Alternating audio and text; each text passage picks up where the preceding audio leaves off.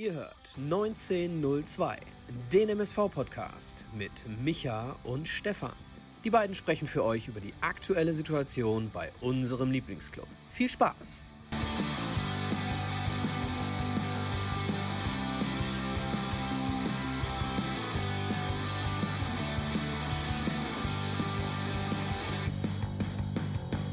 Eine neue Folge Pottbolzers 1902 oder aber auch mit äh, Laschet oder Scholz. Das ist ja die Frage. Oder aber auch die Frage, die man sich stellen könnte, hat man als, hat man als MSV-Fan überhaupt die Wahl? Ja, das stelle ich jetzt hier schon mal in den Raum und sage ganz einfach, schönen guten Abend an alle da draußen oder auch an alle Spotify und äh, iTunes-Zuhörer, die uns dann am Montagmorgen hören werden. Der MSV verliert ja, beim Tabellenvorletzten Viktoria Köln mit 4 zu 2, sage und schreibe 4 zu 2, nachdem wir in der letzten Woche noch ähm, gehört haben, jo, jetzt geht's bergauf, jetzt wollen wir eine Serie starten. Ich würde mal sagen, das war ein Satz mit X, das war wohl nichts. Und äh, ich begrüße an dieser Stelle erstmal den Micha, der gerade in Italien verweilt und sage und frage erstmal, geht's dir gut und hast du heute gewählt? Schönen guten Abend, liebe Wählerinnen und Wähler. Schönen guten Abend, lieber Stefan. Schönen guten äh, Abend, liebe Hörer, liebe Hörerinnen. Schönen guten Abend, liebe YouTube-Live-Zuschauer. Ja, ähm, ich Darf habe ich ganz kurz eingrätschen? Du, äh, kannst ja gleich auch kurz erklären. Du hast ja gesagt, gestern, äh, gesagt, du warst gestern auf einer Hochzeit. Ich muss dazu sagen, deine Stimme hört sich jetzt gerade ehrlich gesagt an, wie, wie so eine ähm, Porno-Synchronisation. Ehrlich, richtig geil, Michael. Alarm, Alarm. Nein, also ähm, ja, ich war auf einer Hochzeit gestern und ich bin nicht in Italien. Stefan spielt auf mein YouTube-Hintergrundbild an. Ich sitze nämlich hier für die sehenden Zuschauer im San Siro oder im Giuseppe Meazza. Mir haben früher schon immer alle gesagt, nach äh, den Feierlichkeiten, die ein bisschen ausgeartet sind, klinge ich immer wie Barry White. Ähm, vielleicht spielst du darauf an. Ja, also schönen guten Abend. Ähm, der MSV-Fan hat leider nicht die Wahl. Einmal MSV, immer MSV. Ja, da, da, da sagst du was. Ähm, auch bei mir. Ähm, sagen wir jetzt auch direkt allen Zuhörern da, dazu. Ähm, ich war gestern, wie der ein oder andere gesehen hat, in Lippstadt beim, beim Regionalliga West-Spiel zwischen Lippstadt, dem SV Lippstadt und äh, dem RWE aus Essen. Und folglich ist es so, dass ich mir nach der ähm, ja, Übertragung bei uns von meinem Arbeitgeber gedacht habe, jo, ich gucke mal rein in das Ergebnis und wenn es dann positiv wird, dann setze ich mich hier abends mal auf die Couch und hau mir die 90 Minuten rein. Ich muss ganz ehrlich sagen, das Ergebnis war jetzt nicht so, dass ich mir im Nachgang plus die ganzen Kommentare bei Instagram und bei Facebook gewesen sind, äh, dass ich mir dann nochmal abends 90 Minuten geben wollte. Also verzeiht es mir, also falls der eine nachher ein bisschen was anders sieht als ich heute, äh, ich habe mir die, ähm, die Highlights reingepfiffen, ein bisschen noch was vom Spiel und auch im Nachgang die Pressekonferenz. Darauf würde ich es dann heute für meinen Teil zumindest belassen. Ich weiß nicht oder ich habe gehört, aufgrund der Verpflichtung von Michael, es war, glaube ich, so ähnlich. Ich glaube, wir können uns darauf einigen, dass wir uns äh, die entscheidenden Szenen ähm, beide angeguckt haben und ähm, dass wir die mal kurz besprechen können und im Anschluss dann ähm, die Gesamtsituation des MSV nach zehn Spieltagen. Ganz genau. Und äh, deswegen haben wir diese Sendung heute auch in zwei wesentliche Themenblöcke gesplittet. Einmal, wie ihr es auch unten im äh, Ticker lesen könnt, wir sprechen jetzt gleich natürlich in der großen Review zum Spiel über das gestrige Spiel, über die gestrige Niederlage. Und dann wollen wir einfach mal so einen Cut machen, denn wir hatten ja vor Wochen schon angekündigt, oder die meisten Fans haben ja auch skandaliert, ja, nach zehn Spieltagen, da können wir jetzt einfach mal so ein Fazit ziehen. Ihr zerreißt jetzt immer die Mannschaft oder die anderen sagen, ja, die können gar nichts. Also es ist ja immer so ein geteiltes Fanlager bei uns Zebras. Die einen sagen, jo, die anderen sagen, no. Und da wollen wir einfach gleich mal reingehen. Zumal wir, äh, wenn ich gerade überlege, Micha, wir können ja auch gleich mal, wenn wir uns nochmal die Tore zusammen vielleicht angucken würden, das habe ich ja, dieses Feature bringe ich ja auch jetzt immer wieder bei den anderen Podcasts mit ein. Das können wir jetzt auch machen gleich. Das heißt, wir können uns ja nochmal die Gegentore, auch wenn es weh tut, oder auch unsere erzielten Tore bei, bei Magenta Sport hier zusammen mit den Leuten angucken. Ähm, aber Machen ich würde später mit den Zuschauern dann, ne? ja, oder machen wir später mit den Zuschauern. Ich würde sagen, fangen wir nochmal mit den News an. Jetzt wird der ein oder andere sagen, boah, jetzt hat sich aber in der letzten Woche nicht so viel getan. Ich spiele mal auf das ein oder andere Ereignis an, was ein wenig vorausschauend ähm, ja, stattfinden wird. Und zwar am Dienstag spielt der MSV, unser MSV, im Niederrhein-Pokal in Homberg gegen Hamborn. Also jetzt nicht verwechseln die ganzen Parteien da, die da am Start sind. Und für den einen oder anderen, der nicht im Stadion sein kann, ich kann schon mal so viel verraten, es wird übertragen. Es wird auch von meinem Arbeitgeber übertragen. Und äh, wenn jetzt der eine oder andere sagt, boah, geil, das wird eine fetzige Nummer. Ja, wird es auch, denn äh, zum einen werde ich das Spiel kommentieren. Spaß beiseite. Auf der anderen Seite, ja, werde ich wirklich, aber ähm, das wird dann in dem Fall keine lustige Angelegenheit, hoffentlich, denn da muss man natürlich ein wenig seriös auftreten. Auf der anderen Seite, es ist nur die einfache Kameraproduktion, die dann dahinter stehen wird. Das Ganze wird 5 Euro kosten. Geht zum Großteil äh, nach Hamburg in die Kasse. Also der kleine Amateurverein. Ne? Von daher, also nur damit ihr es schon mal gehört habt, damit ihr die Regeln dahinter kennt. Und Micha, vielleicht Frage, um es mal ein bisschen vorwegzunehmen. Ganz ehrlich, klar, um die Partie mache ich mir jetzt keine Sorgen. Da liegt jetzt für mich als Fan jetzt auch gar nicht so groß der Fokus drauf. Wenn, wenn man aber insgesamt auf diesen Pokal schaut, das ist ja dann für den MSV jetzt wirklich schon ein bisschen, die sind jetzt irgendwie so gefühlt ein bisschen in der Bringschuld nach der letzten Saison und erst recht, wenn man schaut, boah, das wird ja über die Liga dieses Jahr wahrscheinlich wieder nichts mit der Qualifikation zum DFB-Pokal. Und ich stelle mir jetzt einfach die Frage, wie viele Jahre wollen wir da jetzt demnächst nicht mitspielen? Wir müssen in den DFB-Pokal. Ne? Wenn wir mittelfristig oder langfristig mal wieder äh, eine Planung aufstellen wollen, die Richtung zweite Liga geht. Oder ich möchte hier gar nicht äh, weitergreifen, vielleicht irgendwann auf Sicht in zehn Jahren oder sonst wann mal wieder richtig hoch, dann brauchen wir Einnahmen wie den DFB-Pokal. Und wir können ähm, nach jetzigem Tabellenstand und nach jetzigem, äh, ja, nach jetziger Form der Mannschaft, denn zu einer Form gehört auch Kontinuität, können wir nicht davon ausgehen, dass wir uns über den vierten, dritten, zweiten oder ersten Platz für den DFB-Pokal qualifizieren. Deswegen haben wir nicht nur eine Bringschuld für die Fans, äh, eine Wiedergutmachung für letztes Jahr gegen Wuppertal, sondern wir haben vor allem eine Bringschuld oder die Mannschaft, der Verein hat eine Bringschuld, ähm, die, die Mannschaft eine Bringschuld für die Planungssicherheit des Vereins. So würde ich es mal ausdrücken. Ja, also erwartest du einen ganz, einen ganz klaren Sieg am Dienstag zum einen. Also ähm, also bitte, wir spielen bei ja, den Kreisligisten. Ja, gut, du, du kennst die Sprüche ja, die jetzt gerade so ein bisschen kursieren. Der eine oder andere macht sich ja dann doch schon Gedanken. Ähm, ja, man kann sich Gedanken machen, aber man kann ja trotzdem sagen, man muss ja. es erwarten, oder? Ja, weißt du noch, wie wir vor ein paar Wochen gesagt haben, der MSV ist der MSV, auch immer noch in der dritten Liga. Und da müssen wir jetzt. Ne? Jetzt produzieren wir das Ganze schon auf die Kreisliga runter. Wahnsinn. Äh, erwartest du denn trotzdem, dass wir so ein bisschen mal wieder die Rotationsmaschine anschmeißen? Das zumindest ja wahrscheinlich, ne? Also für ähm, so ein Endualu sollte es ja schon gegen Hamburg reichen, sage ich jetzt mal. Ja. Ich, die Aussagen von Dotchev in der Pressekonferenz nach dem Spiel haben ein bisschen darauf gedeutet, dass er zumindest keine ähm, Experimente machen möchte. Ne? Wenn, was jetzt nicht bedeuten muss, dass er nicht rotiert. Also ich gehe nicht davon aus, dass wir hier die erste Elf vom vergangenen Samstag sehen. Das muss aber auch gar nicht unbedingt was mit Rotation zu tun haben, sondern einfach, hey, warte mal, ich gucke mir jetzt mal die anderen an und guck mal, wie die jetzt zumindest bei einem Kreisligisten mal laufen. Und wenn die da jetzt äh, wirklich mal sich beweisen und ähm, sich anbieten für das nächste Spiel, dann habe ich vielleicht da so ein paar Wissenseindrücke ähm, für die Aufstellung äh, gegen Meppen zu Hause. Also ich glaube, darum geht es so im zweiten Teil auch. Zumal sich ja jetzt am Samstag eh keiner verausgabt hat. Ne? Also da müsste ja jeder eigentlich sofort imstande sein, heute Abend sogar noch 90 Minuten zu spielen, weil, weil man hat sich ja gestern ein wenig geschont. Von daher, ähm, ja, sollte das ja kein Hindernis in diesem Sinne sein. Ich hätte mal ganz gern die, ähm, die Laufwerte der dritten Liga. Ich habe letztens ein schönes Bild gesehen aus der ersten Liga mit den, mit den Laufwerten.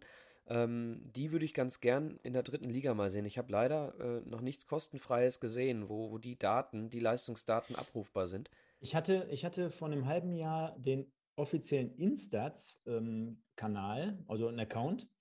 Da konntest du alles, bis auf die Unterhosenfarbe von Uno Wegbo, äh, hätte ich jetzt schon fast gesagt, von, äh, von äh, Moritz Stoppelkamp, konntest du alles sehen und alles erlesen und äh, aufziehen.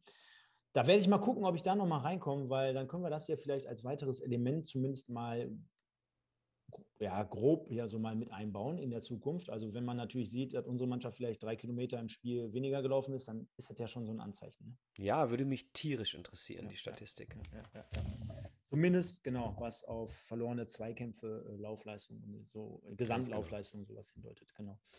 Ja, so viel aber ähm, als kleiner Ausblick auf den kommenden Dienstag. Und äh, dann gehen wir auch mal volle Kanne rein, denn wir haben am 18.09. steht da, ist noch falsch, ist noch die alte Aufstellung. Am 25.09. um 14 Uhr am 10. Spieltag bei Viktoria Köln gespielt, die bis zu dem Zeitpunkt ja, Tabellenvorletzter waren, acht, äh, fünf Punkte hatten auf dem Tableau. Wir mit einem 3-2-Sieg aus dem Stadion hier aus Duisburg ähm, nach Köln gereist sind. Nur am, um am Ende des Tages dort halt nicht gut auszusehen. Aber wir schauen jetzt nochmal insgesamt, vielleicht bevor wir dann halt nochmal auf die einzelnen Situationen kommen. Wo haben wir es? Sekunde. Da haben wir den Spielbericht und wir switchen einmal ganz kurz und sagen, wir gehen mal in die Aufstellung ein wenig rein. Natürlich bei Viktoria Köln, da sind ein paar arrivierte Kräfte. Man hat ja auch vor der Saison zumindest den einen oder anderen wieder dazugeholt. Auf der anderen Seite hat man ganz entscheidenden Spieler mit Mike Wunderlich abgegeben.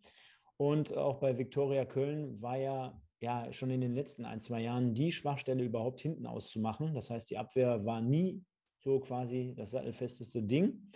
Ähm, auf der anderen Seite natürlich jemanden erfahrenen wie Risse, der dort als Kapitän mittlerweile jetzt nach dem Weggang ähm, aufläuft.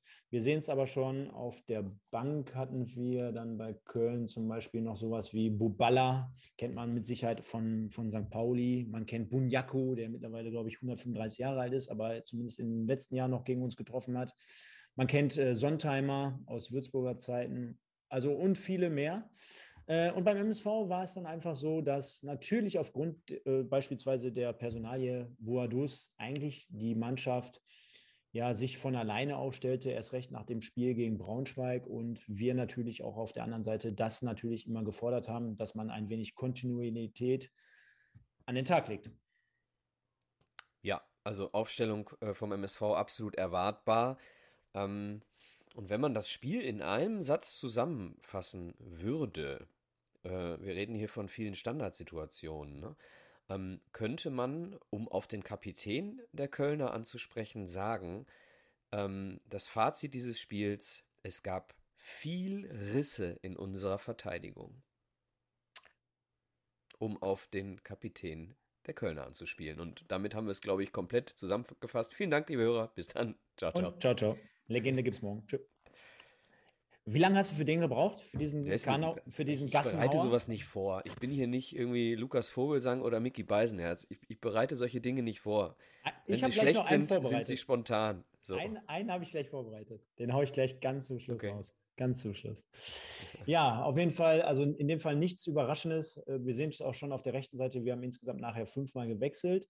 Und ja, was soll man sagen? Wir über 1000 Fans wieder mitgereist. Ne? Also die, die tun mir dann ja immer besonders leid. Ne? Also äh, Fanshop leer gekauft, Kartenkontingent sah auch geil aus im Fernsehen. Ne? Also muss man ehrlich sagen, komplette Gegengrade, also zumindest die Hälfte der Gegengrade, aber richtig, richtig gut gefüllter Block, richtig gute Stimmung, gerade auch am Anfang. Ich habe auch das ein oder andere, ähm, wie soll ich sagen, ähm, Bild von einem Kumpel von mir bekommen, der dort vor Ort war. Also sah geil aus.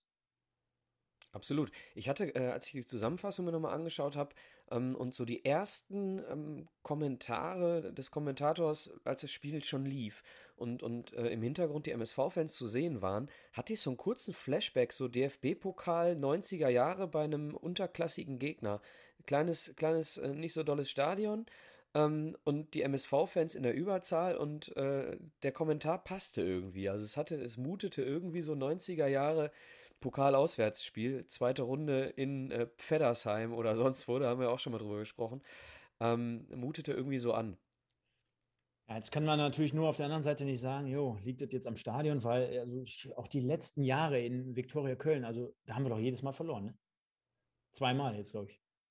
Ja. In, der, in, der, entscheidenden Saison, wo wir hätten aufsteigen können, also vor zwei Jahren, da waren wir ja mit, mit Weinkauf dem Fehler, ne? wo Bonjako das in der leere Tor da reinknallt. Und letztes Jahr, weiß ich noch, unter Dotchev dann auch, eins der ersten Spiele, wo wir dann, äh, glaube ich, äh, bei seinem alten Arbeitgeber äh, dann am Start waren. Da hat er sogar Pepic von Anfang an spielen lassen. War da nicht sogar mit ein bisschen Schneefall so? Das weiß ich noch. Da hat er sogar mit Handschuhen gespielt. Ja, doch, doch, doch. Gut möglich. Ich, äh, du sprichst mit mir in einem Hangover. Ich bin froh, dass ich über die aktuelle Situation sprechen kann. bist froh, dass du über die aktuelle Saison sprichst. Äh, naja, dass, ich die, dass ich die Dinge noch im Kopf habe. Ich wollte schon sagen, ich wollte schon sagen, ja.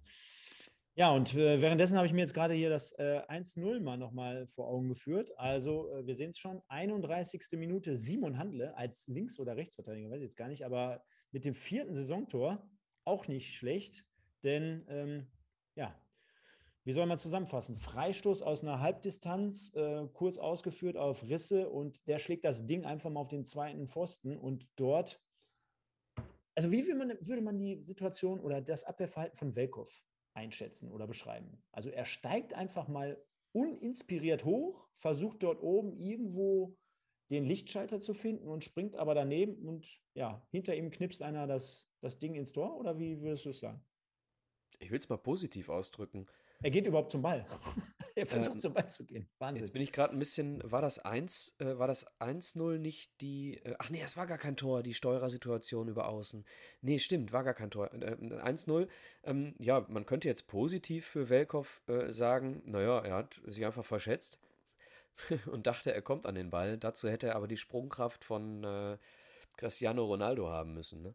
Also, er lässt den Spieler hint, äh, hinter, äh, hinter ihm äh, einfach, einfach zu weit weg. Ne? Die Situation haben wir beim 2-0 nochmal äh, in ähnlicher Situation mit Bakir. Ne? Also, darfst den Spieler nicht so, nicht so davonziehen lassen, keine Frage.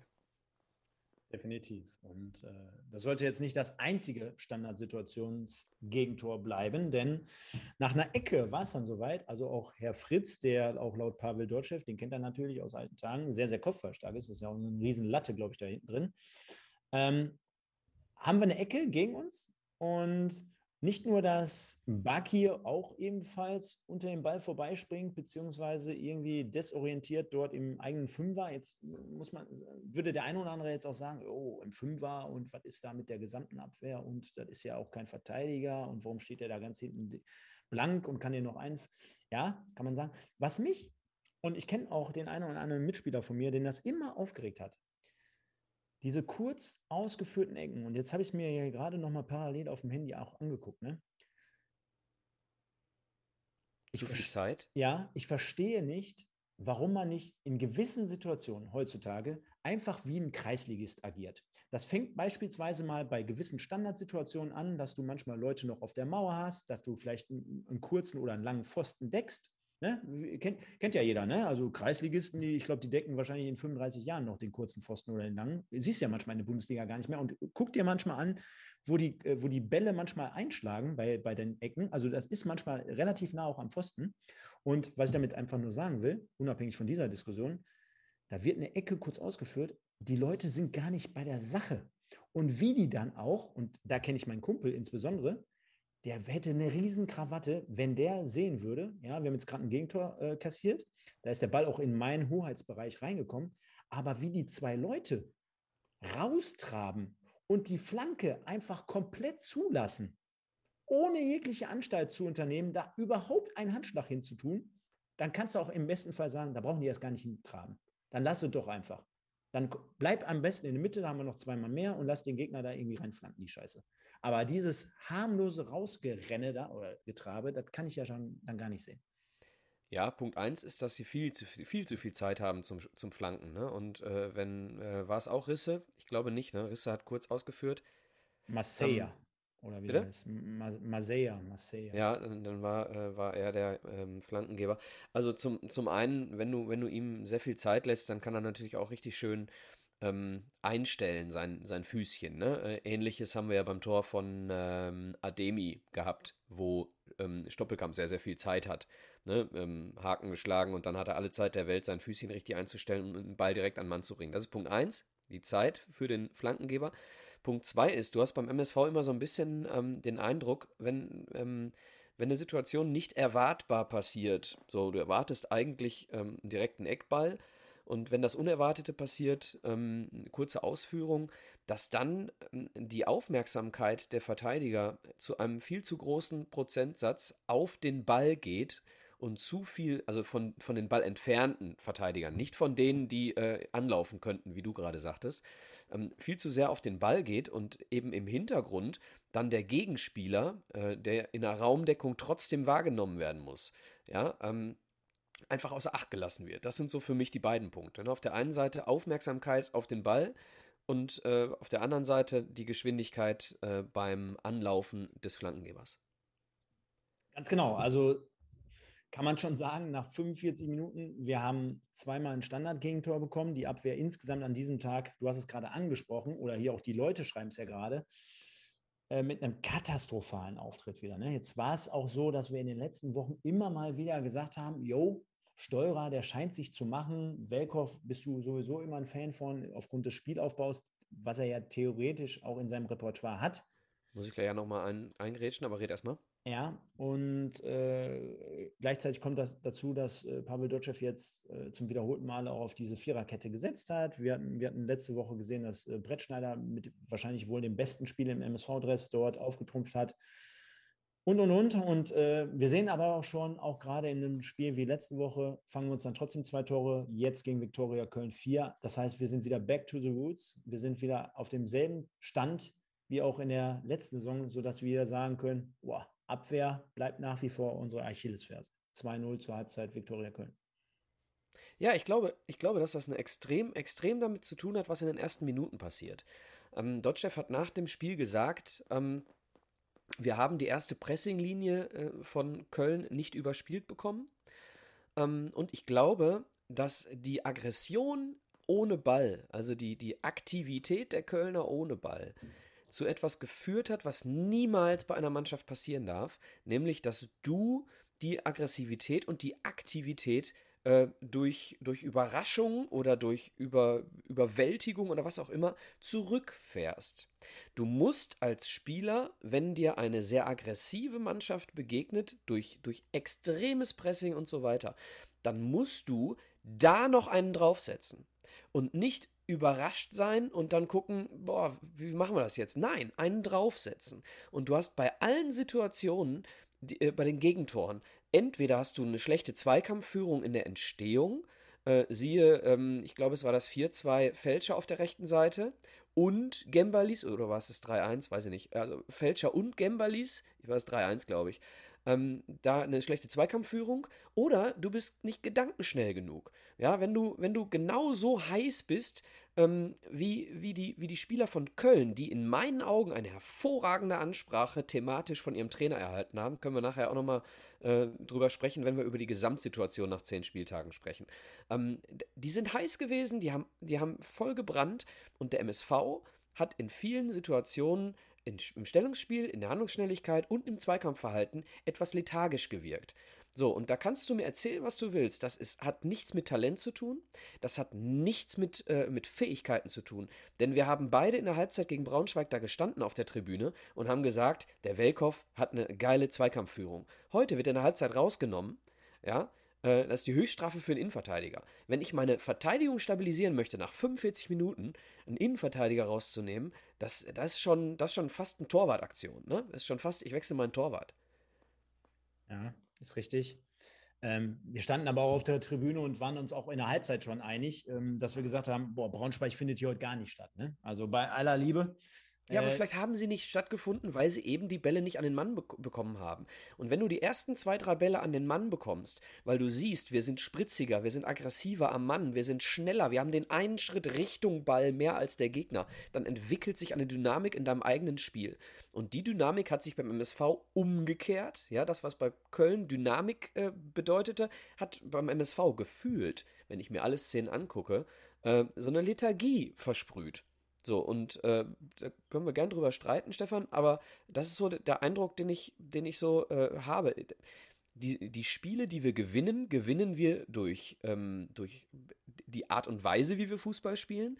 Und die Spiele, die wir verlieren, verlieren wir durch die Art und Weise, wie wir Fußball spielen. Gen ganz genau das Gleiche. Also nicht anderes Personal, sondern andere Art und Weise in einer gesamtmannschaftlichen Dynamik. So, und wenn dann noch ein schlechter Tag dazu kommt, Welkow hat einen schlechten Tag gehabt, Felscher hat einen schlechten Tag gehabt, äh, Gembalis hat hinterher auch nicht so gut ausgesehen beim 3-1, äh, hat angeblich aber ein besseres Spiel gemacht äh, als Welkow. Äh, Baki hat äh, direkt in der Halbzeit die Strafe bekommen und so weiter. Ne? Also ähm, wir haben hier scheinbar zusätzlich zu einer Dynamik, die in, in, ins Negative gekommen ist, auch noch vielleicht nicht so eine gute Tagesform gehabt. So, wenn man positiv sein möchte, kann man sagen, okay, passiert, Mund abwischen weiter. Aber jedes Mal aufs Neue. Und da können wir gerne gleich in der Gesamtanalyse drüber sprechen. Ich Ja, greife zu weit vor. Genau, wollte ich gerade sagen. Äh, Du, wir schweifen so ein bisschen ab, weil wir sind ja noch beim Spiel. Genau. Freue ich mich auf jeden Fall jetzt gleich auch schon darauf, äh, mal so ein erstes Zwischenfazit zu ziehen, hier nach zehn Spieltagen. Äh, Ich glaube, da liegt auf jeden Fall ähm, Potenzial drin in der Diskussion jetzt gleich. Also alle, alle dranbleiben, gleich hier kräftig mitmachen und dann werden wir es schon wuppen. Ja, am Ende des Tages war es dann aber so, äh, ich habe mir auch gerade, wie gesagt, nochmal die eine oder andere Kombination angeguckt. Auch hier hätte Viktoria Köln schon auf 3-0 erhöhen können. Also schönes Zusammenspiel, wir sehr, sehr passiv in, in, in, der Abwehr. Also Sehr glaub, gut gespielt, ja. ich, ja, ich glaube, Abwehr ist auch das Ab äh, falsche, falsche äh, Bezeichnung für, die, für dieses gestrige Spiel. Was ist das für eine Abwehr gewesen? Also, wenn man so hin und her wechselt, wenn man, wenn man vier Tore dort kassiert, wenn man sich dort äh, teilweise vorspielen lässt, also tolle Kombination jetzt gerade, aber auch auf, eine auf der anderen Art und Weise natürlich immer ein bis fünf Schritte, Sch- Meter zu spät. Ne? Also, Aber dann in diese, ich gebe dir mit allem recht, aber in diese, in diese ähm, Zone dürfen die Kölner gar nicht reinkommen. Ne? Und und das ist eben immer wieder dieser Standardsatz, der aber stimmt. Die Verteidigung ist nicht die Innenverteidigung. Die Verteidigung fängt vorne an. Und definitiv. das, die Pässe dürfen so warum, nicht. warum haben die Kölner uns an die Wand gespielt? Weil sie vom Mittelstürmer angefangen verteidigt haben. Bei jedem Ballbesitz des MSV. Schauen wir mal. Dementsprechend dann aber 86. Minute Marvin Ajani. Nachdem er letzte Woche seine Chance gegen Braunschweig hat liegen lassen, hat er diesmal in Goalgetter-Manier, sage ich jetzt mal, das 1 zu 2 für den MSV erzielt in der 86. Minute nach einer tollen Vorarbeit von Julian Hetwa, wie ich finde. Den Ball musst du aus dem Lauf heraus mit rechts erstmal genauso in den Lauf von Ajani spielen. Jetzt wird der eine oder andere sagen, oh, das war ein Querpass, einfach einmal so quer durch den 16er. Ich sage, das hätten 85 Prozent der Spieler vom MSV nicht, erst recht nicht an diesem Tag auf die Kette bekommen. Deswegen schöne Vorarbeit, schöne Seitenverlagerung, glaube ich, vom Stoppelkampf war es. Und Ajani, ja, war natürlich gerade Spaß für diejenigen, die es nicht gesehen haben. Äh, stolpert da mehr oder weniger über seine Füße und hat sowas von Schwein, dass dieser Ball reingeht. Also da war der Torwart ja mehr verdutzt als er wahrscheinlich selber, so nach dem Motto, ich kann jetzt hier gar nicht eingreifen. Sollte uns am Ende des Tages gar nicht jucken, denn da keimte natürlich wieder so ein bisschen Hoffnung auf bei allen, die vor Ort waren, aber auch an den Endgeräten. Äh, ja, nur um es dann wirklich ein paar Minuten später wieder durch Herrn Philipp, der auch nachher noch das 4 zu 2 besorgen sollte, natürlich wieder etlich schwer zu machen. Äh, 3-1, 91. Und Ademi, ja, in der 92. dann halt äh, auch nach Vorlage von Stoppelkamp aus fünf Metern freistehend, glaube ich, mit dem rechten Fuß dann ins, ins, ins kurze Eck. Wie hast du generell die letzte, oder ist natürlich jetzt auch für dich die falsche Frage, aber wie empfindest du so eine Phase, dass man sagt, hm, man kommt jetzt rein, jetzt wird der ein oder andere ja sagen, gut, das 3-1, ob du das jetzt kriegst oder nicht, das ist ja klar, wenn wir aufmachen. Aber das darf ja, so wie wir das Tor kassieren, eigentlich nicht sein. Genau. Genau. Also ich möchte noch mal ganz kurz zum, äh, zum 2-1 äh, kommen von, von Ajani. Also es war hervorragend gespielt von Stoppelkamp. Ja, richtige Geschwindigkeit und genau richtig in den Lauf gespielt von Hetwa. Hetwa musste nichts machen, ja, also musste nicht äh, beschleunigen, musste nicht abbremsen. Es war genau perfekt äh, getimter Seitenwechsel. Und auch was Hetwa dann macht, ne? Perfekt getimt von, von der Geschwindigkeit, denn er spielt zwischen den Innenverteidigern durch, ne? Ähm, und auch vom Winkel. Ne? Also es war hervorragend gemacht. Über, über Ajani brauchen wir in der Situation nicht sprechen, hat er einfach Glück gehabt. Ähm, die ähm, Gegentorsituation, ja, gebe ich dir vollkommen recht. Was mich aber auch so ein bisschen, äh, vielleicht ähm, können, später, können wir später nochmal drüber diskutieren, ähm, ein bisschen verwundert hat, ist die Reaktion von Ajani aufs Tor. Das hat es ein bisschen belächelt. Ähm, da fand ich die Reaktion vom, von äh, Hetwa auf das 3 zu 2 von Ademi schon ein bisschen, ein bisschen aggressiver. Ne? Es fällt hier das 2-1 und er belächelt so ein bisschen, die Mannschaft trabt zurück und Hetwa schnappt sich den Ball und sprintet Richtung Mitte. Ich weiß nicht, ob ich es falsch gesehen habe. Mhm. Ja, ja, gebe ich dir auch komplett recht. Also auch dort siehst du, wenn ein, ein 18-jähriger Junge dann schon vorausgeht oder vorangeht äh, und heiß ist, äh, das, das sollte einem zu denken geben, erst recht, nachdem Pavel Dotschew ihm ja die Startplatzgarantie so ein wenig abgesprochen hat. Ich wollte jetzt aber nochmal aufs 3-1 zurück, denn das habe ich mir jetzt gerade nochmal auf dem Second Screen angeguckt. Also da kann ich die Leute hier natürlich im Chat verstehen. Das waren die zwei Szenen, die ich angesprochen Also- hatte, ne? also- Fälscher und Gembalis. Also das 3-1. Jetzt mal ganz ehrlich, liebe Leute. Und egal, ob es jetzt ein Duisburger Junge ist und drei Jahre verlängert und hast du nicht gesehen, aber was Gembalis da sich in dem Moment da erlaubt, ne? Also der Ball, klar, jetzt könnte man sagen, wir haben aufgemacht, okay. Also viel, viel Platz schon in der Mitte, in der Zentrale für Viktoria Köln und dann kommt der Ball. Ja, so mehr oder weniger, es ist ja gar keine richtige Schnittstelle. Und Gembalis hat die Innenbahn zum Ball der hat die Innenbahn. Und immer wenn wir sagen, jo, der kann jetzt vielleicht äh, nicht gut Fußball spielen, dann sagen wir ja immer, der hat eine gewisse Schnelligkeit und der hat einen gewissen Körper. Und er setzt ja beides überhaupt nicht perfekt ein, sondern er lässt sich da wie ein kleiner Schuljunge hinterlaufen, abdrängen, bisschen mit Körper, bisschen Grundschnelligkeit. Und das Entscheidende ist, was wir auch schon immer jetzt seit anderthalb Jahren feststellen, ich glaube, der ist nach wie vor nicht frisch in der Birne. Also mit dem würde ich mich gerne mal unterhalten, um mal festzustellen, wie tickt der Junge so, weil ich kann dem jetzt gar nichts Böses. Der sieht ja ganz nett aus und ich glaube, der hat auch schon mal irgendwo mal ein Interview gegeben, mit Sicherheit. Ich glaube jetzt nicht, dass der böse ist, aber irgendwie die Gedankenabläufe, ja, wie, wie drehe ich mich wann und wo habe ich den Gegenspieler im Rücken und was muss ich jetzt machen? Muss ich den, den Körper mehr reinnehmen?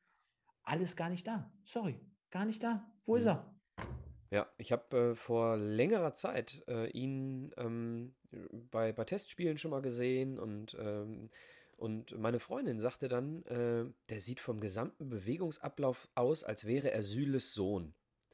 So, Niklas Süle vom, vom Typ her äh, tatsächlich ähnlich, ne? Also äh, der wohl auch mental ziemlich viele Probleme hatte, als er noch bei Hoffenheim war, ne? Also da auch mal hier, hier ein äh, Maxi-King-Menü, wie heißt äh, Maxi-Menü von Meckes und was auch Big immer. Mac, ja. Ähm, aber, aber so richtig mit dem Kopf dabei ist er dann wohl noch nicht gewesen. Und das sind so die Sachen, äh, die gefährlich sind für, für Leute, die in den Augen vieler viel Talent haben. Ne? Aber ich gebe dir recht, du hast bei ihm den Eindruck, dass er manchmal so ein bisschen abwesend ist. Wäre mal ganz interessant, mal so Mäuschen zu spielen in der Kabine, wer wie wo was sagt und ja, wie solche Gegentreffer auch aufgearbeitet werden. Ne? Also würde mich mal re- brennend interessieren. Wobei ich da auch sagen muss, dass ich bei dem Tor, wo Bark hier, war es das 2-0? Wo Mhm. Bark hier in der Verlosung war, Mhm. wo ich da diese, diese unbeteiligte, äh, diese Gedankengeschwindigkeit, die fehlende, so dieses abgelenkte, dieses irgendwo sein, aber nicht in der Situation, auch bei Welkow irgendwie so hatte, ne? Also da hatte ich bei Welkow bei der Reaktion irgendwie hatte ich auch das Gefühl, wo ist er denn jetzt gerade, ne? Also ähm, muss ich jetzt nicht äh, Gembalis alleine zuschreiben. Hatte ich bei Gembalis schon häufiger, hatte ich in dem Spiel aber bei vielen. Ah, du weißt ja, wie es ist, ne? Wenn, wenn Gegentore fallen, äh, dann ist es ja meistens so, dass die die Verteidiger dann halt die Gelackmeierten sind. Dass wir jetzt hier jede Woche analysieren, die Abwehr fängt vorne an und äh, geschenkt. Ne? Also auch Weinkoff äh, wurde ja gestern unterstellt, dass er nicht seinen besten Tag hatte. Ne? Also ganz egal. Also in solchen Spielen kommt ja dann auch immer meistens alles zusammen und dann setzte äh, Kollege Philipp dann halt auch in der 94. noch einen drauf und äh, auch das Tor, wenn man sich es anschaut, also ey, sorry, ne? Runder Ball. Und jetzt könnte man auch dort natürlich wieder sagen, ja, wir haben uns nochmal alle nach vorne orientiert und wir wollten nur schnell den Ball, damit wir den nochmal vorne reinkloppen. Aber du musst ja trotzdem unabhängig von jeder Minute, ob es jetzt die erste oder die letzte Aktion ist, einfach auch mal den Finger in die Wunde legen und äh, dir die Tore als Trainer angucken. Und da spielt für mich auch gar keine Rolle, welche Uhrzeit gerade auf dem Tacho ist. Denn Freistoß, Höhe Trainerbank gefühlt. Und auch dort, Stürmer aus dem Zentrum äh, orientiert sich irgendwie nach ganz außen und Gembalis reißt schon die Lücke. Das heißt, er geht nach außen hin und währenddessen schreibt mir der Micha gerade was. Da schauen wir mal. Äh, Nee, mach mal mit dem Tor weiter erstmal. Genau, genau. Ähm, Ball geht nach außen, äh, Ball, äh, Stürmer orientiert sich nach außen, zieht Gembalis mit. Also da frage ich mich auch, was will, wat, warum rennt er da mit? Warum macht er die, warum macht er die Lücke auf? Und dann spielt Risse einen Ball. Und wer sich dann Stierlin ist es, glaube ich, anschaut, der komplett links, rechts, jetzt muss ich dazu sagen, der Ball flattert noch minimal, glaube ich, so ein bisschen. Ja, gut, schön geredet. Oder anders gesagt, er ist einfach behämmert und springt unterm Ball durch, komplett orientierungslos, sodass halt, äh, ja, Leo Weinkauf dort natürlich keine Chance hat im 1 zu 1. Und ja, das ist Wahnsinn, ne? Also da kommt einfach, der knallt den Ball ja einfach vorne irgendwie einfach mal rein in den 16er. Und bei der Abwehr kannst du sogar davon ausgehen, der kommt an, er schießt ein, 94. 4-2, Deckel drauf, drei Punkte Köln, Duisburg, null. Ja, und es stand 3-2, ne? Es stand 3-2, ich weiß nicht, wie viele Minuten angezeigt waren, ne? Ähm, aber du kannst mit einer aggressiven Verteidigung äh, dann auch nochmal die eine letzte Chance bekommen, ne? Das Spiel war nicht durch. Das Spiel war danach durch. Was durch. Denn kennen wir alle. Ein langer Ball, eine Aktion, immer mal. Und schwuppsiwupps, im Fußball kann es ja mal so gehen. Ne? Denn auch, sorry, ne, für die katastrophale Leistung, die wir hingelegt haben, trotzdem zwei Tore erzielt. Ne? Also ich würde es mal genau andersrum wie zur letzten Woche beschreiben. Also auch Braunschweig hat eigentlich nicht stattgefunden und trotzdem zwei Tore erzielt. Wir haben diesmal auch schlecht gespielt und auch zwei Tore erzielt. Das heißt ja dann schon immer, dass die andere Mannschaft, die dann zwar gewinnt, aber trotzdem ja irgendwie seine Probleme hat. Ne? Ja, also äh, die Kölner ähm, waren im Prinzip durch, ne? Und dann kommt durch einen Ballverlust auf der rechten Seite, kommt der MSV dann äh, mit, durch den Konter über Stoppelkamp und Hetwa irgendwie wie die Jungfrau zum Kind zum 2-1, ne? Und dementsprechend, äh, eigentlich war das Ding mit 3-0 durch, ne? Du hast den schönen Doppelpass angesprochen. Bei uns war das Spiel gegen Braunschweig auch durch, ne? Gefühlt. So, und dann machst du irgendwie einen Gegner, der gar nicht stattfindet, wieder stark. Also ich würde sagen, äh, genauso wie wir gegen Braunschweig 3-0 gewinnen müssen, ähm, muss Köln gegen uns ja auch 3-0 gewinnen. Definitiv. Wir hatten ja auch im Vorfeld wieder gefragt, das vergesse ich jetzt in den letzten Wochen immer wieder, ähm, Sieg oder Gino und unsere Leute da draußen, den kannst du ja gar keinen Vorwurf machen. Tau über 1000 Zebras in Köln. Ähm, Stimmung letzte Woche im Heimspiel gut.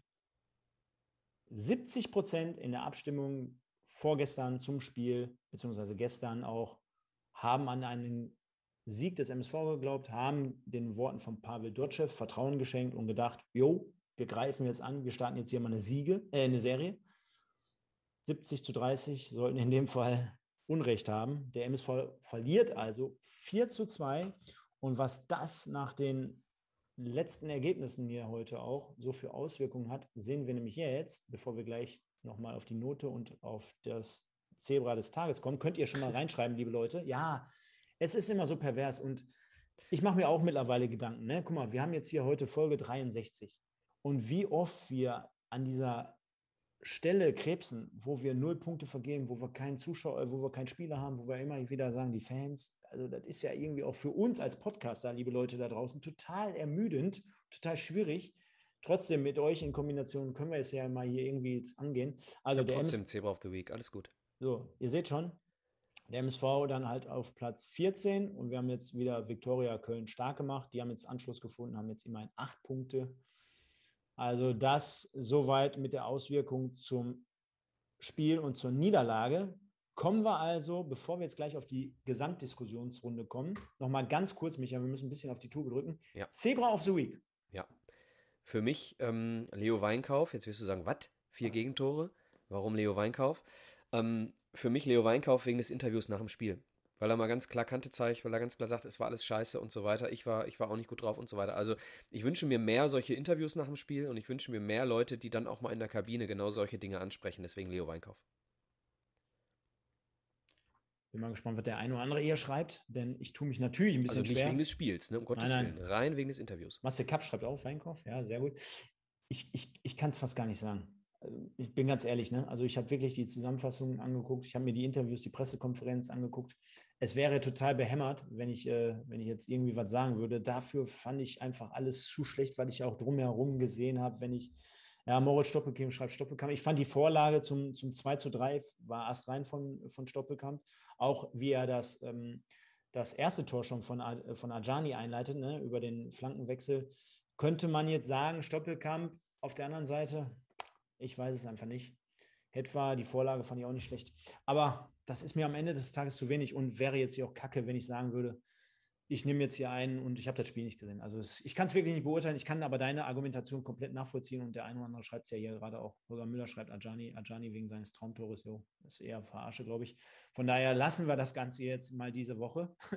ich habe ja auch gestern aus Trauer heraus geschrieben, diesmal bei Instagram keine keine Stimme von euch nach dem Spiel. Ich glaube, dazu ist dann halt auch alles gesagt. Zur Spielnote. Tja, da fangen wir jetzt auch wahrscheinlich ganz unten wieder irgendwo im Keller an. Auch dort bin ich fast geneigt, mich ein bisschen zu enthalten, Micha. Also nach dem, was ich gesehen und was ich gehört und gelesen habe, da kannst du ja eigentlich nicht mehr als 0,5, 1, irgendwie sowas. Wir machen folgendes, nur ein Vorschlag, Stefan. Wir sammeln mal alle Spielnoten unserer Zuschauer hier bei YouTube und addieren die und teilen sie und dann machen wir die Spielnote heute von euch. Was hältst du davon? Genau, und dann Wurzel zum Quadrat mal Genau. 3. Aber ich sehe schon, es läuft alles irgendwo auf einen 1 oder 1,5 hinaus. Das ist, Holger Müller schreibt sogar noch 3. Wow, Holger. Also ist das die Anzahl deiner Pilz, die du gestern beim Spiel getrunken hast? Oder das wäre ja eigentlich immer noch relativ wenig, weil dann könntest du jetzt hier eigentlich nicht so einen Kommentar rausknallen. Egal. Machen wir auf jeden Fall so, Micha. Wir werden uns da schon irgendwo einigen. Der Christian Kester schreibt minus 5, ja. Auch immer geil. Holger war besoffen, schreibt er hier gerade schon. Einer, der Pengol. Ja, liebe Leute. MSV verliert auf jeden Fall 4-2. Und dazu haben wir uns natürlich in dem Fall Gedanken gemacht. Wo haben wir es jetzt hier? Fazit nennt sich das Ganze. Ich glaube, dazu gibt es auch fast kaum ein passenderes Bild, unpassenderes Bild als äh, Pavel Dotschew in dem Austausch zu Ivo Grilic. Denn der MSV stand jetzt 26.09. Zehn Spiele, wir können ja nochmal parallel auf die Tabelle gucken. Zehn Spiele, vier, Nieder äh, vier Siege, null Unentschieden, sechs Nieder Niederlagen, 13 zu 17 Toren und 12 Punkten, lieber Michael. Mhm. Wir könnten jetzt ähm, noch froh sein, äh, dass wir null Unentschieden haben, denn die Spiele, die am Ende noch unentschieden hätten ausgehen können, waren das Spiel in Osnabrück und mit ein bisschen Pech das äh, Spiel gegen Braunschweig. Ansonsten, äh, und dann hätten wir zwei Unentschieden und bei zwei Siegen. Ne? Also, ähm, schreckliche Bilanz, keine Frage. Und mit vier Siegen aus zehn Spielen auch eine absolut katastrophale Situation äh, momentan. Aber, und das ist das große Aber, ich möchte keine Hoffnung äh, jetzt hier schüren. Ähm, aber selbst Magdeburg, wenn wir uns die Tabelle ganz oben anschauen, hat nach zehn Spielen etwa nicht etwa zehn Siege, ja, sondern nur sechs und auch schon drei Niederlagen. So, und wir reden hier von, von Magdeburg, die äh, in den Augen vieler hier Nummer eins sind in dieser Liga. Und wir haben trotz dieser sechs Niederlagen nach zehn Spielen nur sieben Punkte Rückstand auf Platz 1. Ich will nicht davon sprechen, dass wir Doch, nach Doch. oben. Nein, möchte doch, möchtest du. Nein. Doch, eigentlich möchtest du es. Du machst Nein. es nur nicht. Nein, ich möchte nicht davon sprechen, dass wir nach oben kommen können, denn wenn es so weitergeht wie bisher, und da können wir gleich in Ruhe drüber sprechen, mit unseren Usern gerne auch, ähm, wenn es so weitergeht wie, wie bisher, werden wir auf keinen Fall nach oben kommen. So, aber diese Liga ist verrückt. Ja, wir haben hier vom, vom, vom Abstiegsplatz bis zum Tabellenplatz 1, ich glaube, weiß ich nicht, acht Punkte. Ja, und äh, dementsprechend äh, es könnte tatsächlich noch schlimmer sein. Kriegst jetzt schon äh, die Zustimmung von deinem Kumpel, von Moritz. Den habe ich sagt- einmal gesehen. Mich, mich, Micha preached. Ähm, ich kann deinen Gedankengang natürlich verstehen. Nein, du, seht- du hast eine Chance jetzt. Sorry, wenn ich dich unterbreche. Du hast eine riesengroße Chance, Mhm. in diesem Tabellenbild aus der Scheiße, die in den letzten Wochen passiert ist, Mhm. wenigstens noch ein bisschen, so ein paar Maiskörner rauszuholen, die nicht verdaut wurden. Okay. Ne? Hm. Pass auf, Davon spreche ich. ich gucke jetzt, sage ich mich unter Kontrolle halt, versprochen. Äh, sehe ich ganz anders. Sehe ich ganz anders, ähm, denn ähm, ich kann wirklich, ich weiß, da draußen sind auch, man muss jetzt auch aufpassen, was man sagt und wie, man argumentiert. Ich weiß auch, da draußen sind viele, viele Leute, die ihr Leben und ihr Herz an den MSV verloren haben und auch wirklich Optimisten sind in jeder äh, Lebenslage da draußen. Ich sage dir nur ganz ehrlich, mich interessiert ein Scheiß, was mit Magdeburg ist, was die an Niederlagen und was die an Siege haben. Ich sehe einfach, und das sage ich auch seit Wochen, möchte jetzt hier gar nicht als der Klugscheißer daherkommen, ich sage ganz einfach, ich gucke jetzt auf die Statistik vom MSV und stelle fest, Abwehr genauso katastrophal wie letzte Saison. 13, 17 Gegentore nach 10 Spielen. 10 Spiele und 6 verloren. Und die Art und Weise, wie wir jetzt gestern, wie wir zum Beispiel gestern so ein Spiel dahergeschenkt und verloren haben, das ist einfach so zum Kotzen, jetzt mal ganz ehrlich. Und damit kann ich mich als Fan, und jetzt wird der eine oder andere sagen, ja, dann geh doch woanders hin und mach was anderes. Das ist ja meistens auch die Argumentation der Leute, ja, wenn ihr nur am Nörgeln seid, ihr könnt. Ganz ehrlich, für mich zieht sich das einfach komplett durch und es hat sich mal wieder nichts geändert. Im Sommer hättest du hättest du äh, die, die Chance gehabt, so vieles zu ändern. Was haben wir gemacht? Wir haben äh, am Ende der letzten Saison, haben wir schon so oft drüber gesprochen, wir haben am Ende der letzten Saison, haben wir schon die letzten Spiele so viel Kredit wieder bei den Fans verspielt. Ich meine, sprich doch seine Bände dafür, dass im Moment nur 7000 kommen, obwohl 10.000. Ja, jetzt wird der ein oder andere wieder sagen, ja, ist mir zu hohe Auflagen und ich muss ein Ticket ausdrucken und personalisieren.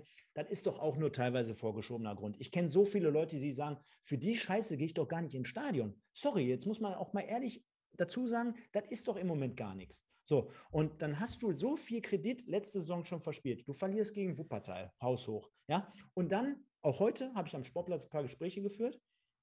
Der ein oder andere wird sagen, ja gut, erste Vorbereitungsspiel, Schönebeck.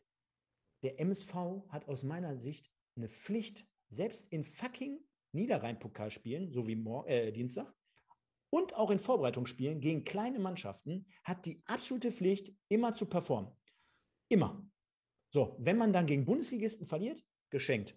Aber du bist doch mit dem Standing, was du dir in den letzten anderthalb Jahren abgeholt hast, bist du doch gar nicht in der Lage zu sagen, ach komm, dann schenke ich mal ein Vorbereitungsspiel ab gegen den Oberligisten. Und jetzt habe ich hier ein paar neue, anstatt die mal zeigen, was sie, was sie können und was sie wollen, dass sie stammplatzorientiert äh, zur Sache gehen. Ich sage dir ganz ehrlich, und das habe ich mir nämlich hier rausgeschrieben heute als mein Fazit, wo du vorhin gesagt hast, ich lege mir hier keine Sprüche zurecht. Ich habe mir einen zurechtgelegt. Und zwar, der MSV ist wie, als wenn deine Frau dich alle zwei Wochen mit deinem besten Freund betrügt. So ist der MSV. Und dir in der anderen Woche noch sagt, das ist der beste Sex, den wir je hatten. So, ich verstehe ich versteh das Bild. Ich möchte, ich möchte auch, äh, möchte auch den, ähm, denjenigen, die sagen, äh, Micha redet hier irgendwelche Sachen schön. Nein, ihr habt mich nicht verstanden. Ich habe von Scheiße gesprochen. So, ich habe lediglich davon gesprochen, dass die Situation, die wir in den, in, im momentan haben, mit den richtigen Schlüssen und mit der richtigen Entwicklung sogar noch nicht am Arsch ist. Das ist alles, was ich sagen wollte. Wir hätten, wenn wir Pech hätten mit dieser beschissenen Leistung in diesen sechs Spielen, die wir verloren haben, hätten wir jetzt auch Pech haben können und der, der Zug Richtung Mittelfeld wäre schon weg. So, ich, was ich damit sagen will, ist, dass immer noch mit den richtigen Hebeln eine Wende herbeigeführt werden kann. Sorry, wir haben alle hier nach dem Braunschweig-Spiel gesessen und haben gesagt, guter Fußball und wir haben gesagt, äh, wir können in Zwickau, in Köln, zu Hause gegen Meppen, können wir einige Punkte noch holen. So, das heißt, diese Mannschaft verarscht uns. Ja, uns Fans, und das ist genau das, was du gerade als Bild benutzt hast. Ne? Es ist ja eine große Verarsche, die deine Frau da in diesem fiktiven Bild an den Tag legt. So, und das ist, das, das ist der Punkt. Ja? Äh, die Mannschaft zeigt uns, was sie kann, die Mannschaft zeigt uns, was sie absolut nicht kann. So, und wenn du Hebel hättest, die du umlegen könntest, ja, dann wäre sogar noch etwas Richtung einstellig möglich. Ich rede hier gar nicht vom Aufstieg. Ich will nur sagen, wir haben noch Schweineglück, dass wir noch nicht unten drin hängen. Das will ich doch nur sagen. So, und wenn du eine Ansprache äh, an die Mannschaft mal finden würdest, ich zweifle ein bisschen daran, dass Pavel Dotschew eine mitreißende Ansprache äh, ähm, äh, an den Tag legt. Ich bin aber nicht in der Kabine, kann ich nicht sagen, habe ich nur ein Gefühl. So, und du musst genau das tun, was ein, sorry, ich mag sie nicht, ja, aber was ein FC Bayern tut, bevor sie nach Fürth fahren. So, wir schlagen Braunschweig, eine starke Mannschaft, ja, und haben das Gefühl, ach, jetzt fährst du zum Tabellenvorletzten. So, und wenn du dann eine relativ ermüdende Ansprache äh, vielleicht bekommst vom Trainer und dann in der Kabine sitzt und denkst, ja, alles klar, gewinnen wir hier mal eben und äh, und, und, und dann kommt das nächste Heimspiel und so weiter, alles klar. Dann, ich, ich sehe das Problem in, in, der, ähm, in der Wachsamkeit, in der Aggression, im, im, äh, wenn du es spielerisch betrachten möchtest, möchtest im, im, im Laufverhalten mit Ball Das heißt, wenn wir im Ballbesitz sind, das Laufverhalten der Spieler den Ball nicht haben, du, du kannst doch nicht, du kannst doch nicht mit Spielern, die, die, die gesamte Liga sagt ständig bei Spielen über uns, da ist eine Mannschaft, die spielerisch stark ist. Ja, mit diesen ganzen Aussagen, die holt sich ein Jansen oder ein sonst wer Trainer, holt die sich auch nicht irgendwo aus YouTube, äh, aus, aus einer Zusammenfassung, sondern die analysieren den MSV. So, da ist ein Potenzial da. Aber du kannst doch nicht mit einer Mannschaft, die mit einem Außenverteidiger Fälscher oder was auch immer, mit einem Sechser Backerlords, ja, und mit einem Frei und mit einem Innenverteidiger, der auch keinen schlechten Ball spielen kann, hypothetisch, kannst du doch nicht sagen, da kommt der Vorletzte und wir kriegen die Pressinglinie nicht überspielt. Das kann doch nicht sein. Du musst doch Lösungen haben und die Lösung hast du in dem Moment, wo du siehst, mein Innenverteidiger, mein Sechser, mein Außenverteidiger hat den Ball, ja, dann muss ich ihm die Lösung bieten. Ich muss Dreiecke und so weiter. Ist scheißegal, ist viel zu weit. Aber ich will nur damit sagen, wenn wir Lösungen finden, dann ist die Situation noch nicht am Arsch. Aber ich zweifle, dass wir in der jetzigen Situation Lösungen finden können. Das ist das, was ich sagen wollte. Deswegen bin ich zu 100% bei dir, Stefan. Es ist beschissen alles. Und wir werden diese Lösungen, so wie es jetzt läuft, nicht finden. Ob, ob Grillitsch oder Dotchev oder was auch immer da jetzt euer Argument ist, mir ganz egal. Aber so wie es jetzt läuft, wird es den Bach runtergehen. Auf lange Sicht und dieses Jahr. Ich sage nur, Chance nutzen, dass dieser Zug noch zu sehen ist. Wow. Jetzt habe ich wiederum vier Punkte, aber ich mache es immer ganz kurz jetzt. Ich versuche es ganz kurz zu machen. Der Punkt, warum der Zug nach oben noch nicht angefahren, abgefahren ist, ist nicht der MSV, weil wir vier Sieger haben, sondern genau. weil die Liga natürlich dementsprechend eng gestaltet ist und weil die anderen teilweise auch sich die Blöße geben. Ne? Genau. Also jetzt, aber trotzdem aus meiner Sicht, ich hätte es gerne, dass der MSV es selber in der Hand hat, um zu bestimmen, dass es nach oben geht. Hat er teilweise gar nicht, weil, weil die anderen schlagen sich auch alle gegenseitig. Äh, Punkt eins. Punkt zwei. Ähm, bei jeder Pressekonferenz hörst, wirst du immer hören, Dotchev lobt immer den Gegner, der Gegner lobt immer Dotchev. Also jeder schaukelt sich da die Bälle hin und her, jeder wird immer jeden Gegner toll reden. Ne? Selbst wenn du 5-0 gewinnst, sagt, sagt er, oh, in den ersten zehn Minuten haben die uns aber das Leben schwer gemacht. Da wussten wir gar nicht, wie wir überspielen. Und übrigens noch viel Glück. Ich glaube auch, dass ihr in der Liga drin bleibt, wenn ihr so weitermacht. Das wirst du jede Woche hören. Punkt zwei. Ja, aber die Leute haben doch recht. Ja, pass, ja da, da, aber nochmal, vier steigen halt nun mal ab. Ne? Und wenn du das über jeden sagst, stimmt das ja irgendwie nicht. Also, Nein, aber. Pass auf, warte, pass ja. auf. Punkt drei. Ganz ehrlich, ich, das habe ich, sage ich jetzt auch nicht seit gestern. Mir reichen zehn Spiele, und ich brauche jetzt nicht noch 20 oder noch fünf oder noch zehn mit Eingespieltheit, mit Fitness zurück, mit dem oder anderen Verletzten. Ich sehe das, was ich sehe, und das sehe ich seit dem ersten Spieltag, und das passt nicht hundertprozentig. Es nagt und es hakt, und ich habe keine, keinen Optimismus, wenn es in der gleichen Konstellation so ist und weitergeht. Du hast mich letztens gefragt, bleibt Pavel Djordjew die ganze Saison? Habe ich gesagt, nein, bleibe ich immer noch bei. Erst recht nach dem Spiel. Ähm, und nochmal, wir stehen genau da, ich glaube, der Holger hat es vorhin geschrieben, wir stehen einfach da, wo wir im Moment hingehören. Ist einfach so. Und ich glaube auch nicht, dass im Moment so dort weitergeht. Letzter Punkt. Wenn ich mir auch nach, der, nach dem Spiel die Pressekonferenz von Pavel Dotschew angucke, ich habe hier vor Wochen schon gesagt, ich habe das Gefühl, er hat mit Sicherheit Ahnung. Und ich glaube auch, dass er ein netter Typ ist, so generell so an sich. Ich habe aber nicht das Gefühl, dass der den Leuten erklären kann, was die machen sollen, um zu performen. Und ich glaube auch nicht, dass die bereit sind, das habe ich beim letzten Mal gesagt, dass die für den übers Wasser gehen oder durchs Wasser laufen. Keine Ahnung. So, das auch nicht. Durchs Feuer. Und ja. Durchs Feuer, genau. auch geil. Ähm, und der entscheidende Punkt ist ganz einfach, er sagt in der Pressekonferenz, und das ist für mich der absolute Fail, es ist, wie es ist im Moment. Und das ist Ratlosigkeit. Wenn ein Trainer sagt, ich, es ist im Moment, wie es ist, und auf der anderen Seite auch gestern wieder sagt und auch in den letzten Wochen, ja, mich nervt das so ein bisschen, ähm, ich hätte ganz gerne mal so eine Serie und wir müssen jetzt mal in Tritt kommen. Und auf der anderen Seite dann sagt, es ist, wie es ist, dann passen diese beiden Sachen nicht zusammen. Denn er kann keinen Anspruch haben, wenn er keine Lösung dafür hat. Ja, und er, er ähm, äh, du hast das Gefühl auch jetzt bei dieser Pressekonferenz gehabt, dass er ähm, äh, komplett irgendwie seinen Job als Trainer rechtfertigt. Ne? Ich konnte nicht sehen, wie die Standardsituationen funktionieren bei Köln, weil ich ja gar nicht wusste, wer sie wie schlagen wird und wer da steht und so weiter, ja. So, das, das ist so ein bisschen so, so ich schütze mich selbst, weil die Mannschaft hat es verbockt, aber ich konnte gar nicht viel tun. So, das nervt mich. Ja, da bringst, treibst du auch einen Keil zwischen, zwischen dich und die Mannschaft. Ne? Das ist auch gefährlich. So, und ich gebe dir mit allem zu 100% recht. Ja, ähm, für mich viele Sachen, die er sagt, aus Trainersicht äh, nicht akzeptabel. So, jetzt hoffe ich, dass das einfach Floskeln sind äh, vor der Presse. Ich glaube es aber nicht. Von daher, ich denke mal, da liegt auf jeden Fall noch ordentlich Zündstoff drin, Micha. Finde ich aber auch geil, ne? Also, das waren natürlich heute mal jetzt hier die letzten 10, 15 Minuten. Wir wussten beide, glaube ich, weil wir es ja auch abgesprochen hatten, was so ein bisschen auf uns zukommt. Und jeder hat jetzt hier so seinen Munitionsgürtel links und rechts neben sich liegen.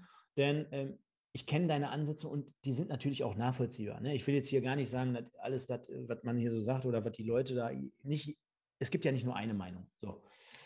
Ähm, auf der anderen Seite ist halt wirklich, wir, wir leiden alle mit, wir, wir fühlen alle mit, wir sehen gerade, wie es in den letzten, ich sage jetzt mal anderthalb bis zwei Jahren mittlerweile fast so schlecht läuft, wie es noch nie gelaufen ist. Ich meine, jetzt fange ich mal gar nicht von unseren Traditionssendungen an, was du in, unter der Woche nochmal geschrieben hast in unsere alte WhatsApp-Gruppe. Ich hätte fast angefangen zu heulen, wo ich mir die 90er-Review angehört habe. So war es ja. Äh, damit will ich jetzt gar nicht anfangen, aber immer, wir sind doch einfach nur froh, wenn wir irgendwo uns da jetzt irgendwo einpendeln und uns nicht jetzt von Viktoria Köln vier Dinge einfangen. Ja, und nach, nach, nach, nach 14 Spieltagen, äh, nach 10 Spieltagen auf Platz 14 stehen. Das ist es doch einfach, ja. Und wir sprachen davon, dass, dass vor der Saison wieder gesagt wurde, kein, kein Tabellenplatz, kein, kein, kein, kein Aufstiegsgelaber von den Verantwortlichen. Aber wenn es doch eins gab, dann war es doch, dass Ivo sich hingestellt hat, auch wenn er nicht viel gesagt hat, gesagt hat, ich habe die Mannschaft hier ausgetauscht wieder, ich habe ein paar äh, Charaktere raus, ein paar andere rein und diese Lustlosigkeit und diese Nichtanteilnahme an, an einem Spiel und dieses Herschenken der, der Niederlagen, das wird es nicht mehr geben. Und jetzt mal ganz ehrlich, davon haben wir schon sechs Stück gesehen. Ja. Du brauchst zwei Dinge in meinen Augen. Du brauchst ähm, Weitsicht ähm, in, in, in Sachen Management und du brauchst Weitsicht als Trainer. So, das bedeutet, dass du eine Idee hast und dass du an dieser Idee, an dieser Spielidee festhalten musst wenn du dran glaubst, dass du diese Spielidee den Spielern einimpfst und dass du, egal wie es gerade steht, diese Spielidee, ob in der ersten Minute oder in der 90. Minute, diese Spielidee durchprügelst. Ja, guck mal, was habe ich für eine Mütze heute auf? So, denk mal an einen Trainer. Baumgart. So, denk mal an den aktuellen Trainer von Köln. Ist dem scheißegal, ob der in München spielt. Ist dem scheißegal, ob der in, in, in, im, im DFB-Pokal gegen einen Fünfligisten spielt. Ja, der erwartet von seinen Spielern, rennt euch den Pimmel blutig und mein System wird hier von vorne bis hinten von jedem Spieler eins zu eins umgesetzt. Und jetzt kann mir jeder sagen, von mir aus, der MSV hat diese Spieler nicht. Das ist nicht wichtig. Viele Köln-Fans haben vor der Saison gesagt, wir können dieses äh, System von Baumgart nicht spielen, weil wir die Spieler dafür nicht haben. Doch jeder jeder Verein aus der dritten, zweiten, von mir aus auch aus der vierten Liga oder erste sowieso, kann dieses System oder jedes System spielen. Du brauchst nur eine konsequente, aufopferungsvolle äh, äh Art und Weise bei den Spielern, die das umsetzen. So, das ist Punkt 2. Punkt 1 ist aber, ich glaube, so, ein, so eine konsequente Umsetzungserwartung äh, äh, haben wir von Trainerseite gar nicht. Denn es ist ja, wie es ist.